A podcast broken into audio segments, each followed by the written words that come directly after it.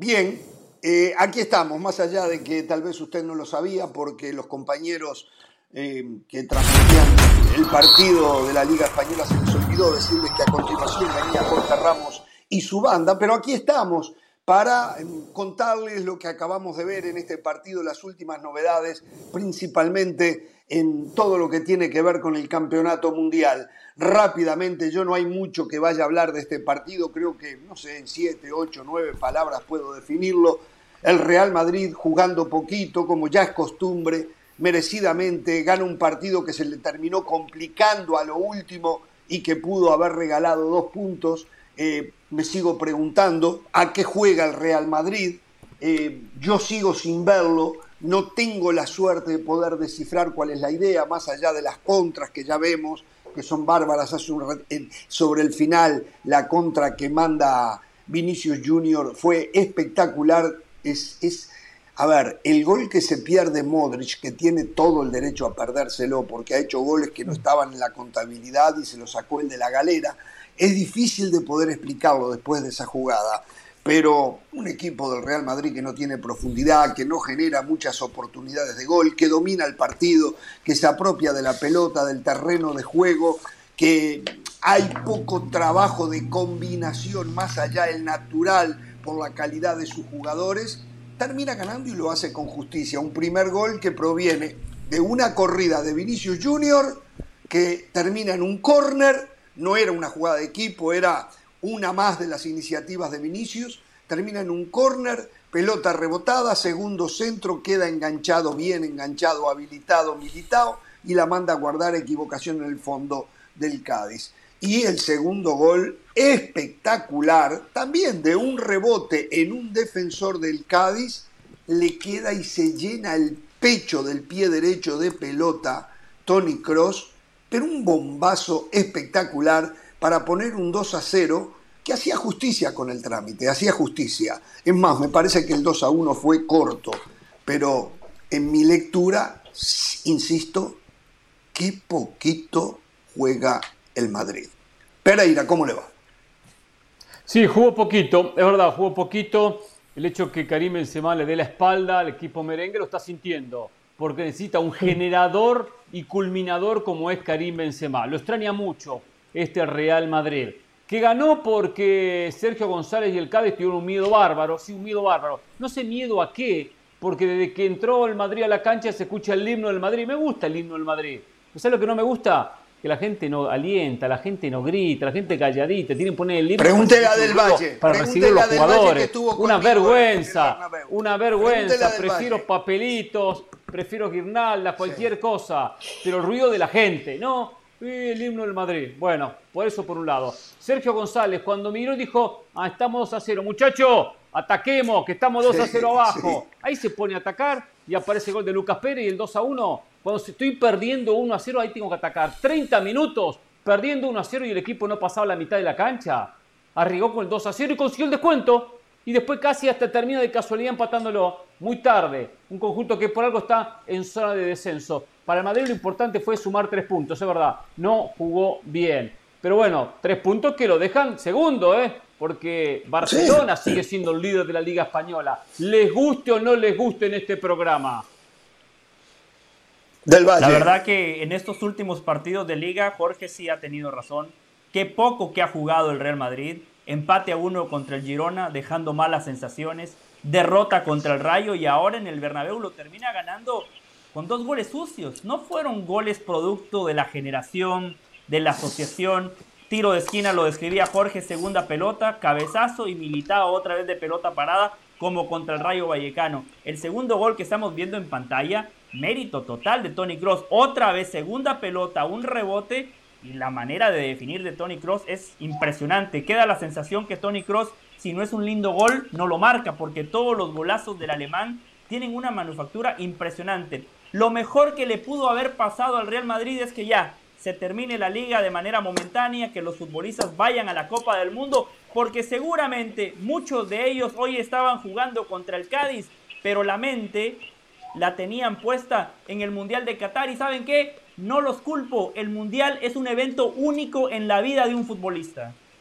Yo estoy de acuerdo con esto último. A ver, no quiero excusar al Real Madrid, pero de los 11 jugadores que estaban hoy en la cancha, que 9, 10 seguramente pueden llegar a ser titulares en sus equipos. Entonces yo creo que a partir de ahí a ver, era normal que el Real Madrid asumiera el protagonismo porque Cádiz nunca quiso la pelota, pero era un equipo con un freno de mano puesto, era un equipo que la intensidad le iba a faltar. Yo no me imagino un Valverde entregando la vida por el último balón porque sabes que Diego Alonso en cualquier momento lo va a nombrar en esa lista de la convocatoria y así podemos ir por Kroos, por Modric, por el. En general es un equipo del Real Madrid que eh, tiene estos compromisos, por eso no estoy de acuerdo con eso que decía Hernán porque Hernán decía, porque Benzema le dio la espalda al Real Madrid. No, eh, no le dio la espalda. Eh, Hernán, no le dio la espalda. ¿Le dio la espalda o no le dio la espalda?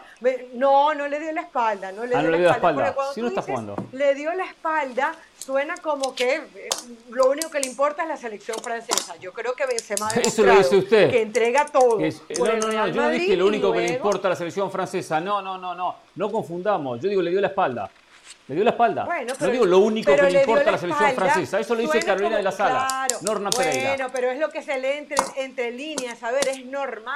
Exacto, Pereira. ¿Por qué le dio la espalda? ¿Cuál es el motivo para haberle dado la espalda? No te quiero. Yo creo que Benzema ha hecho lo suficiente como para que hoy se le reclame que hay Cádiz te haga falta Benzema. Si hoy era la final de Champions, ¿jugaba Benzema? Si hoy era la final de Champions, jugaba Benzema. Sí, claro. Seguro que sí. Pero, le la espalda, gracias, gracias. Pero, de acuerdo estuvo gracias, eh, Carleto Ancelotti, de acuerdo debe haber estado el mismo Florentino Pérez. O sea, o sea esto está consensuado. Como en otros partidos también están consensuados.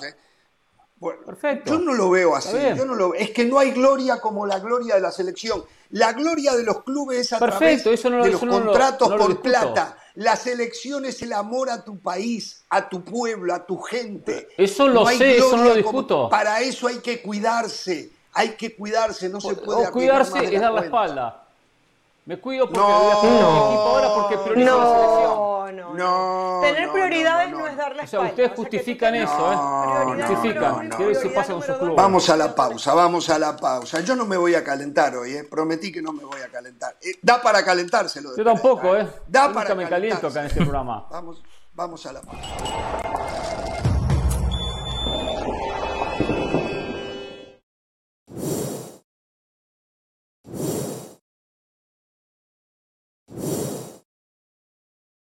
Tenemos otro corte más, ¿no?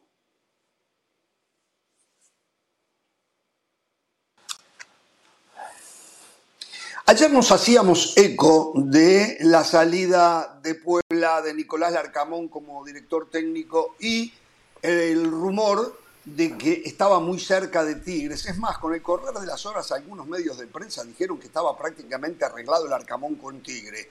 Todo cambió 180 grados. Hoy hay medios de prensa que aunque no está firmado el contrato, dicen que ya hay un arreglo total con Diego Coca, el ex técnico del Atlas. Y como segunda opción no estaría el Arcamón, estaría Robert Dante Siboldi. Eso es lo que se está diciendo hoy. El tema es, qué raro que el Arcamón se haya ido sin tener equipo. ¿Qué saben ustedes? Yo escuché algo de eh, España, la segunda división, la segunda división de España, como una posibilidad para Nicolás Larcamón. Y decir otra cosa, mm. póngale alguna ficha, y esto no me lo dijo nadie, es una especulación, que Jimmy Lozano podría de repente llegar a Puebla, ¿eh? Póngale una ficha por ahí a, esa, a esa pequeña posibilidad. Del Arcamón, Jorge, lo que le tengo a usted lo va a ilusionar muchísimo y de ser así yo felicito a los directivos de esta liga. La MLS, Jorge, un posible destino para Nicolás Larcamón, correcto. Es que esos técnicos tienen que ser muy bienvenidos. Sí. Esa información de Diego Coca se la escuché también a nuestro compañero John Sutcliffe, que lo dio por hecho. O sea, dijo, está cerrado, está conversado. Dijo que de ah, hecho eh, la directiva, la directiva de Tigres no despidió a Miguel Herrera hasta que cerró todo con Diego Coca. Él aseguró varias veces que mm. Diego Coca está cerrado y que por eso eh, eh, también despidieron a Miguel Herrera porque ya tenían ah, ah, cerrado ah. lo de Coca, que si no, no hubieran salido de él. Ayer dijimos, este plantel de Tigres es más para Diego Coca, porque yo no sabía que yo decía que era más para, para un técnico como Diego Coca que para un técnico como Nicolás Larcamón con los jugadores ya en, la cima de su carrera, un poquito más allá de repente, una buena cantidad de ellos, eh, eh, eh, creemos nosotros que se precisa más pragmatismo para dirigirlos. O sea, Diego Coca podría ser el émulo en México de Carleto Ancelotti en eh, la Liga Española. No, no, no complicar mucho, no, mucho táctica. Digamos cualquier cosa. Cosas, cosas simples eh, y después grandes jugadores que tiene Tigres para que hagan la diferencia, ¿no? Jorge, yo lo que creo que aquí lo que cabe decir es que extrañan al Tuca Ferretti que las formas dejaron de importar en Tigres y lo que quieren es títulos, que tres semestres probando a Miguel Herrera fue suficiente y que este equipo quiere títulos y sabe que con Diego Coca los puede obtener jugando bonito, no jugando bonito. Jugando bonito, que me va a decir que el, Herrera jugaba mejor Pero, que ¿por qué siguen jodiendo con jugar bonito? Me tiene ya cansado. Por qué bueno, bueno, haciendo un fútbol más propositivo, llegando más, teniendo más el balón. Bueno, haciendo más, eh, teniendo más protagonismo, llegando un poco más. Nunca, nunca. Siendo un equipo más ofensivo. Nunca fue más ofensivo Herrera que Tuca, nunca. Le digo más, la cuota goleadora de Tigres era muy baja, era bajísima, ¿eh? Lo salvaba Guignac. La inspiración del francés lo salvaba Miguel Herrera en Bueno, pero la cuota goleadora no es sinónimo de que haya sido menos ofensivo que el Tuca. Usted lo sabe, Hernán. Es buena respuesta la suya, pero igual, le costaba mucho a este equipo de Tigres, le costaba mucho. ¿eh? en general le costaba. Algo, algo importante, algo importante. Miguel Herrera no va a ser director técnico de la selección mexicana de fútbol pensando en el Mundial de 2026. Lo tienen oh. totalmente descartado. Cero chances porque, claro, automáticamente ¿Por qué? muchos ya lo ponían como el próximo técnico de la selección mexicana de fútbol. Pero, ¿y usted tiene información así? cero, sí, información. cero así me dijeron, José, cero chances. Por muchos motivos, claro, cuando tengamos un programa más amplio puedo, puedo Mañana, mañana, pero me imagino que tiene que ver siempre con el comportamiento equivocado para los directivos de Miguel Herrera, porque es lo que, según se dice, es el motivo por el cual lo dejaron ir de Tigres. Una vez más, por haber firmado ese contrato con la empresa Telemundo para ir al Mundial, por haber dicho que el equipo se había envejecido, porque el equipo no jugaba bien. Por sus formas. por, la... por sus formas, exactamente, ¿no? Es más, se dice que hasta algunos jugadores, algo que, ha sido negado, como Gignac y, Pizarro habrían hablado con Cemex para que no continuara. Ya Gignac lo, lo descartó, ah. dijo que es una mentira total, ¿no? Sí, perdón, Pereira. Y a esto que dice Ramos se le suma aquella alineación indebida, ¿se acuerda? también, claro. que fue una vergüenza. Sumado al resto, dijo, pero ¿qué, ¿dónde tiene la cabeza Herrera? ¿Dónde la tiene? ¿Cómo se le puede escapar esto a un técnico? Por eso... todo esto le perjudica con la selección también. Vamos a la pausa al volver las últimas novedades a nivel selección nacional. Jiménez se fue de Girona o se va en estas horas, ¿eh? Deja la concentración del tricolor mexicano. Al volver contamos todo.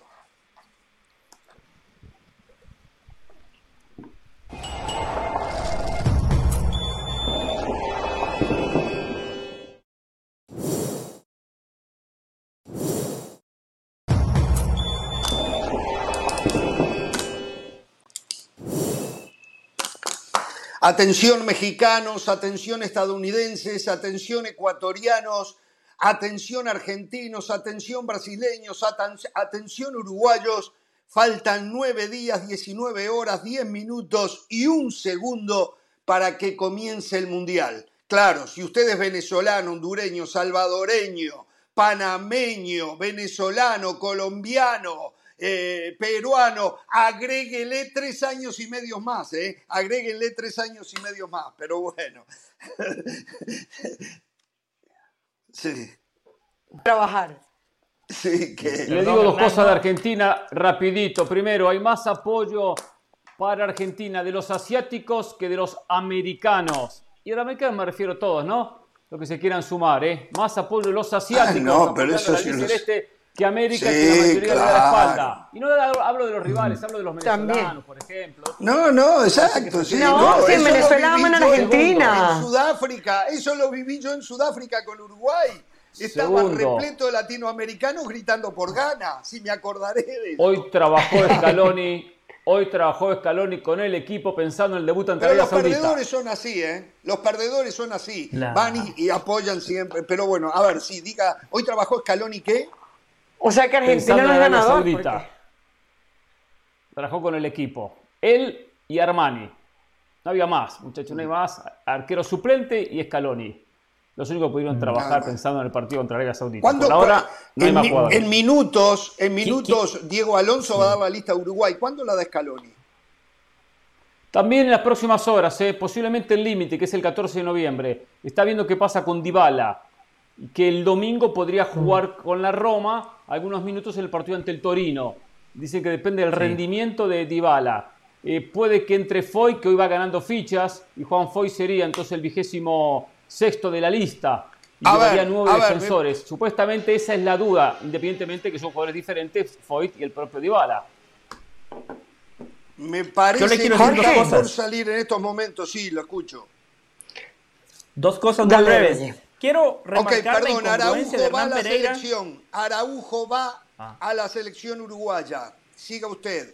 Darwin Núñez va a la selección uruguaya. Estoy viendo en estos momentos, se están dando los nombres. ¿eh? Siga usted. Qué bien. No, no, no. Quiero destacar la incongruencia de los señores Hernán Pereira y Jorge Ramos, que dicen que ahora Luis Suárez hincharon por Argentina o por Brasil cuando ellos constantemente Cavani. a los clientes que hinchan por equipos que están en otros países. Ahora ellos quieren que las aficiones Maxi Gómez por otros países. A la selección uruguaya. No, ser feliz. Sea feliz de, la, Ustedes sigan. De la convocatoria. Yo voy diciendo, Torreira a la selección uruguaya.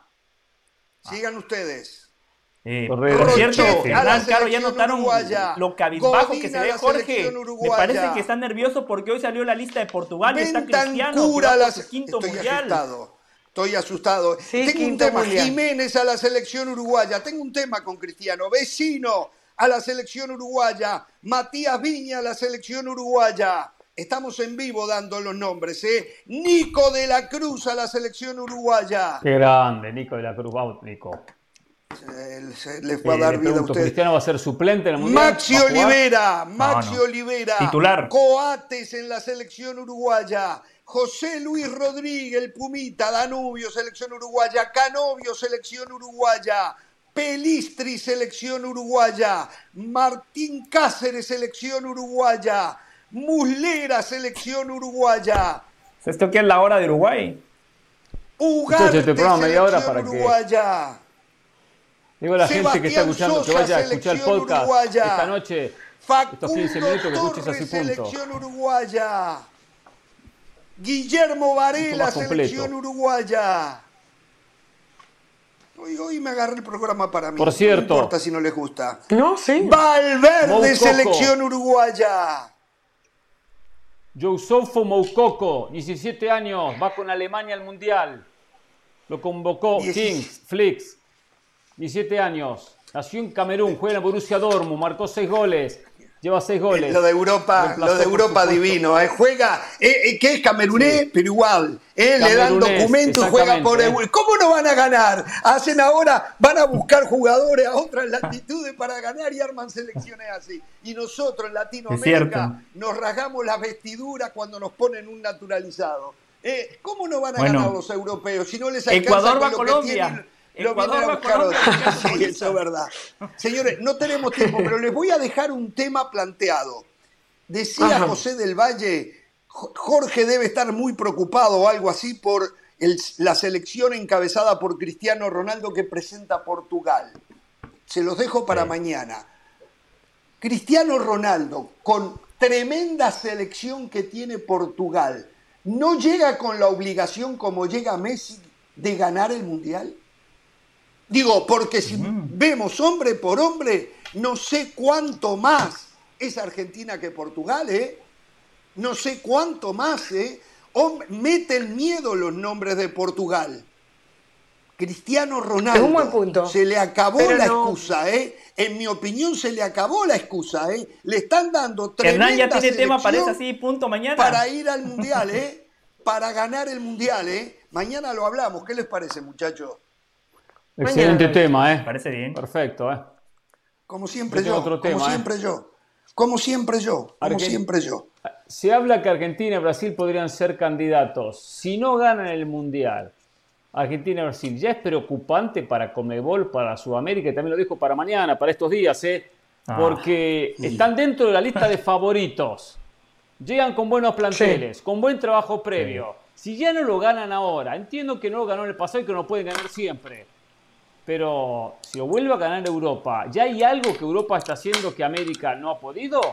¿Algo que Europa ha sacado una ventaja que América no se da cuenta? Y ya se lo dije recién. Por ejemplo, naturalizan, por ejemplo, ¿no? Naturalizan, por ejemplo, ¿no? ¿Eh? Entonces, Apostar a africanos es una ventaja, claro. claro los europeos. Y ya no los franceses, los alemanes. Claro, imagínese. Imagínese. Que, ya, ya, desde antes. Así es más fácil. Así es más fácil. Señores, mañana dos horas, es y mañana dos horas de Jorge Ramos y su banda. No tengan temor de ser felices.